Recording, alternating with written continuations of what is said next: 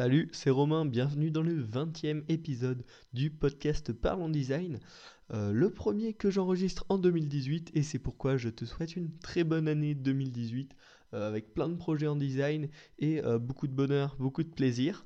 Et pour bien commencer cette année, je vais te parler de l'UX Writing ou aussi appelé l'UX Wording. on va faire une petite découverte ensemble, qu'est-ce que c'est, depuis quand ça existe et voir vite fait quels principes on peut appliquer euh, pour euh, débuter euh, dans l'UX Writing. Donc déjà, qu'est-ce que c'est? L'UX Writing, c'est un peu une discipline liée au design, à l'écriture, à, l'expérience utilisateur, qui consiste à développer une, une, voie de marque, à effectuer des recherches afin de définir les mots qui conviennent le mieux pour l'utilisateur que l'on cible. Donc ça peut être euh, chercher les, mots qu'il y a sur les interfaces, écrire les textes qui composent euh, vos sites, vos projets, etc.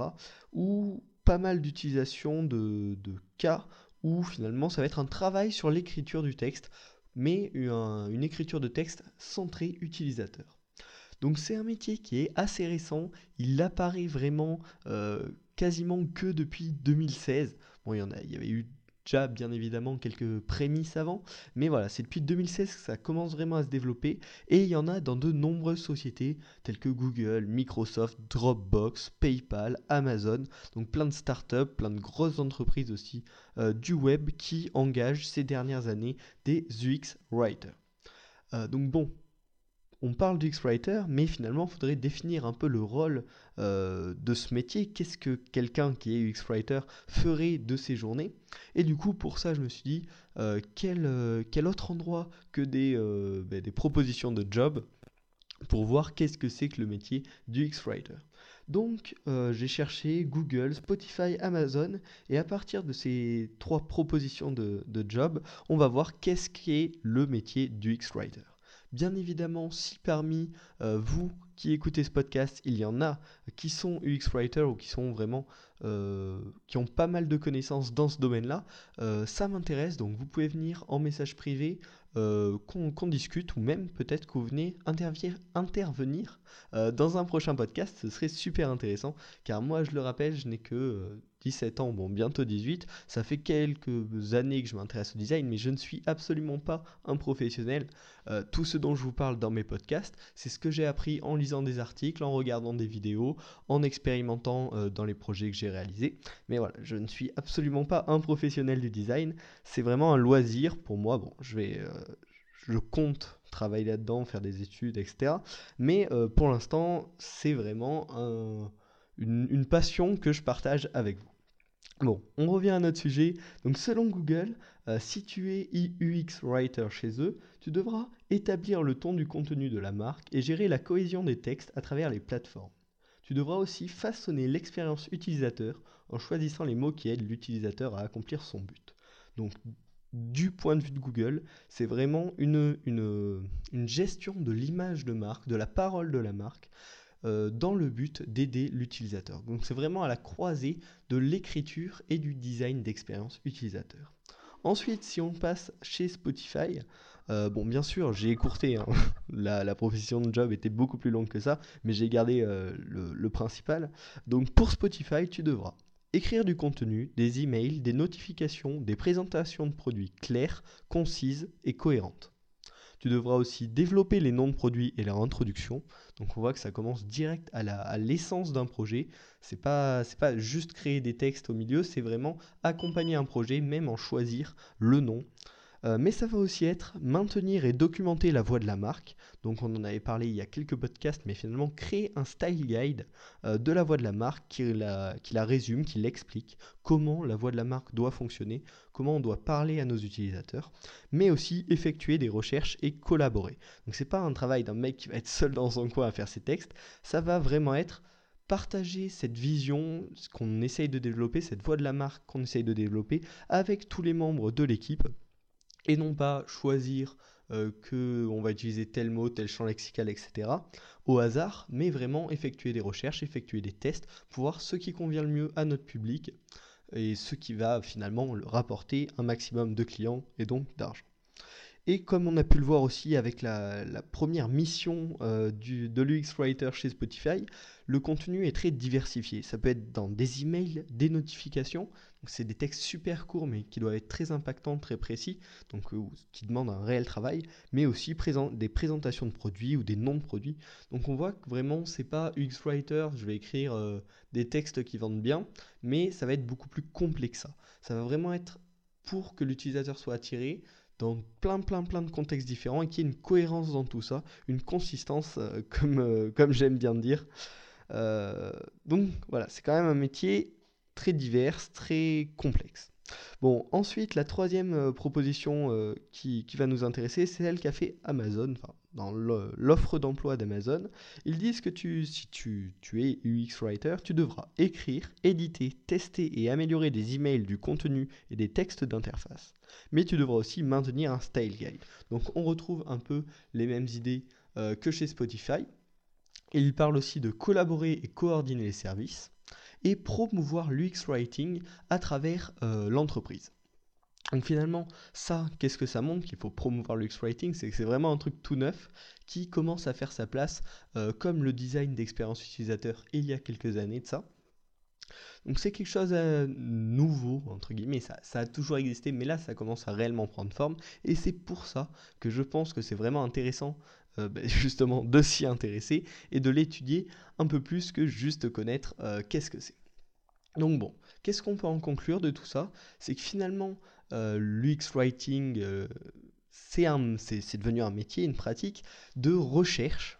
C'est pas, pas du hasard, on doit tester, réaliser un, vrai travail de chercheur. Il est aussi nécessaire de maîtriser, bien sûr, la langue euh, dans, laquelle, dans laquelle on va travailler. Par exemple, j'ai vu sur pas mal d'offres d'emploi, ils disent qu'il est nécessaire pour les postes anglais d'être anglais natal souvent. Donc bon, ça, ça peut être une barrière, mais il y aura probablement des offres d'emploi d'emploi du X-Writer français euh, bientôt, voire ça existe peut-être déjà. Voilà, il faut avoir cette maîtrise de la langue et aussi savoir être synthétique euh, dans les cas nécessaires car on sait que sur le web l'attention de l'utilisateur est très limitée et il est donc important de dire les choses de façon concise, rapide et précise.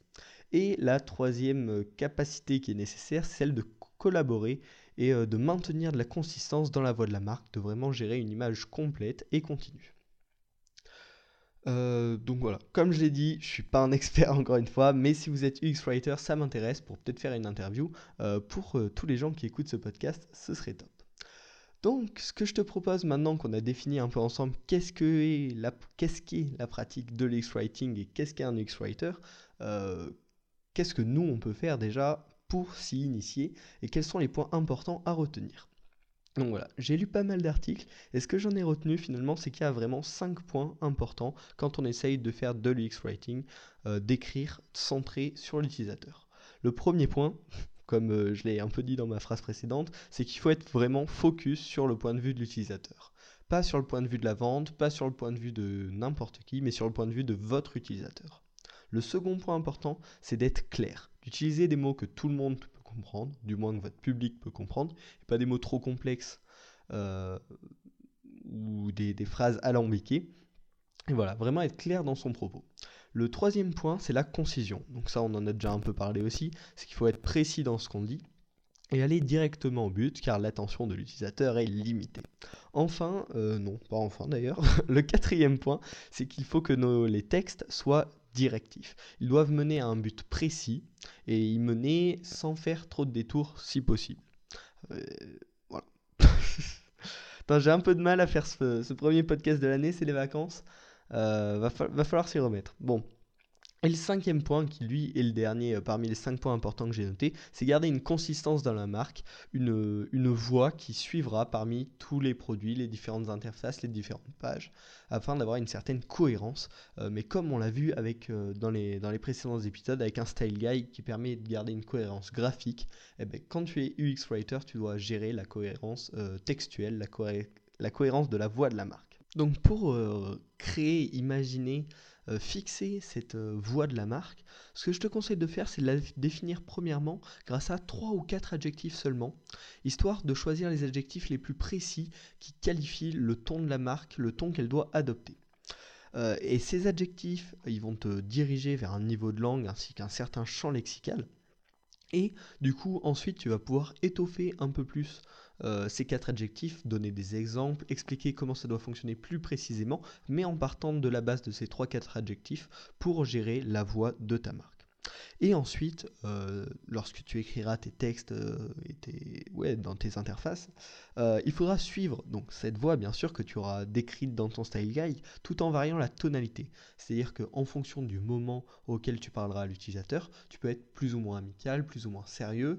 par exemple, avant le paiement, il est nécessaire d'être euh, relativement sérieux pour donner la confiance à l'utilisateur. Et une fois que votre utilisateur, ça fait plusieurs mois qu'il est inscrit, quand vous envoyez des mails, ça peut être sur un ton plus amical qui va créer un lien de confiance plus important. Bon, ça c'est à toi de gérer. Euh, voilà. Là c'est vraiment une introduction, cet épisode. C'est pour, euh, pour découvrir ce qu'est le l'UX Writing. Donc ensuite, on va terminer avec quelques principes euh, qui peuvent être utiles pour commencer en UX Writing. Et en plus de ce podcast, je t'offre une fiche récapitulative avec quelques principes en plus et tout à adopter euh, dans l'UX Writing. Et je pense aussi dans cette fiche récap, je te mettrai plein de liens vers des articles super intéressants pour en apprendre plus sur l'UX Writing. Euh, donc déjà, trois grands principes très importants il faut éviter à tout prix le vocabulaire technique que ton utilisateur risque de ne pas comprendre. Ensuite, second point important, pas de texte clignotant, pas de trucs qui, qui, euh, le regard de ton utilisateur. Et ensuite, un autre point à éviter, c'est ne pas éviter de commencer par des mots négatifs. Même en cas d'une erreur, euh, en cas d'un problème, il vaut mieux euh, commencer une phrase par un mot neutre, pas forcément positif, mais par un mot neutre. Parce que erreur, ça va mettre directement l'utilisateur euh, dans, un, état d'esprit pas, pas cool. Euh, donc, faut absolument éviter de commencer euh, tes phrases ou tes messages d'avertissement par un mot négatif. Ensuite, quelque chose à prendre en compte qui est plutôt important, c'est que le verbe, c'est l'élément principal de la phrase. et donc, c'est super important de bien choisir les verbes de tes phrases. Ça c'est quelque chose à prendre en compte.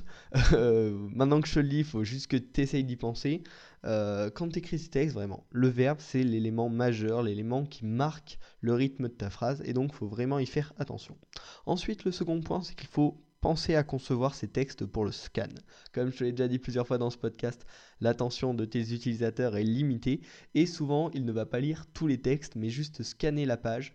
Euh, et donc bien concevoir tes textes pour que les idées principales, les idées qui doivent accrocher l'utilisateur soient en début de texte ou soit sur des endroits où il va être sûr de lire sur des titres Donc concevoir ces textes pour le scan, c'est le second point important euh, dans les principes de l'X-Writing. Un autre point très important, c'est de vérifier le contraste euh, des couleurs des, lettres par rapport au fond, puisqu'il on s'en rend pas compte, mais il y a quand même beaucoup de personnes qui sont atteintes de troubles de la vision. En pourcentage, il me semble, c'est ouais, un bon 10% ou un truc comme ça. Donc c'est assez important. Et vérifier le contraste. Il y a plein d'outils euh, qui te permettent de le faire sur Internet, tu, mets la couleur de ton texte et euh, la couleur de ton fond, et ça te donne euh, un, certain nombre qui va dire euh, si, le contraste est assez important ou pas, le ratio de contraste. Et donc voilà, ça faut bien y faire attention. Euh, un autre point important, pareil, c'est un peu niveau contraste, c'est que quand tu choisis une police, il faut faire attention que euh, que certaines lettres ne se ressemblent pas trop, notamment entre le I et le L, qui peuvent souvent se ressembler, le 0 et le O, parce que s'il y a une différence pas très importante, pour quelqu'un qui aurait des problèmes de vision, il risquerait d'avoir du mal à lire, et du coup ça dégraderait l'expérience de l'utilisateur par rapport à la lecture des textes. Et enfin, euh, le dernier concept important euh, pour l'X-Writing, enfin le dernier, le dernier dont je vais te parler, c'est le concept de la lecture en F. si tu tapes F pattern, euh, tu, trouveras plein d'articles là-dessus. C'est euh, le fait qu'un utilisateur qui va lire un texte sur ton lit, sur ton, sur ton livre, sur ton site, euh, va lire entre guillemets en forme de F, c'est-à-dire qu'il va vachement lire la première ligne, un peu moins la deuxième ligne, un peu, moins la troisième ligne, un peu moins la quatrième ligne, etc. T'as compris l'idée. Du coup, c'est encore, euh, ça en revient un peu à, concevoir les textes pour le scan, c'est que les propos principaux euh, doivent être écrits dans les premières lignes de chacun de tes paragraphes. Voilà. Donc ça, c'est les quelques principes que moi je te propose. Bien sûr, il y en a plein d'autres que tu peux découvrir, que tu peux même toi créer. C'est pour ça qu'avec la fiche récap euh, que je t'offre en description, là, euh, sur Gumroad. Donc tu, c'est gratuit, mais tu peux donner 1 ou 2 euros si tu as envie, mais sinon c'est totalement gratuit. Euh, voilà, je te, l'offre. Après, voilà, si tu veux donner 1, ou 2 euros, c'est pour aider le podcast, mais te sens pas obligé du tout. c'est gratuit pour toi. Et c'est pour ça que dans cette fiche, je, te, rappelle les principes dont je t'ai parlé dans cette vidéo. Je t'en ai rajouté quelques-uns aussi à l'écrit, mais que j'avais pas spécialement envie de détailler à l'oral. Et je te mets des liens vers des articles en anglais pour la, pour la majeure partie. Euh, par contre, euh, sur l'X-Writing qui sont vraiment intéressants si tu veux en apprendre plus là-dessus. Euh, j'espère que ce podcast t'a plu. N'hésite pas à t'abonner et à le partager avec tes amis. Ça, ça m'aide vraiment que tu le partages. Ça, ça, permet de faire connaître le podcast et d'avoir de nouveaux auditeurs. N'hésite pas aussi à me donner ton feedback en commentaire ou par message privé. Tu me dis ce que tu as aimé dans le podcast, ce que tu n'as pas aimé.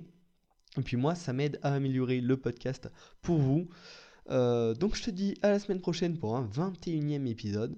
A plus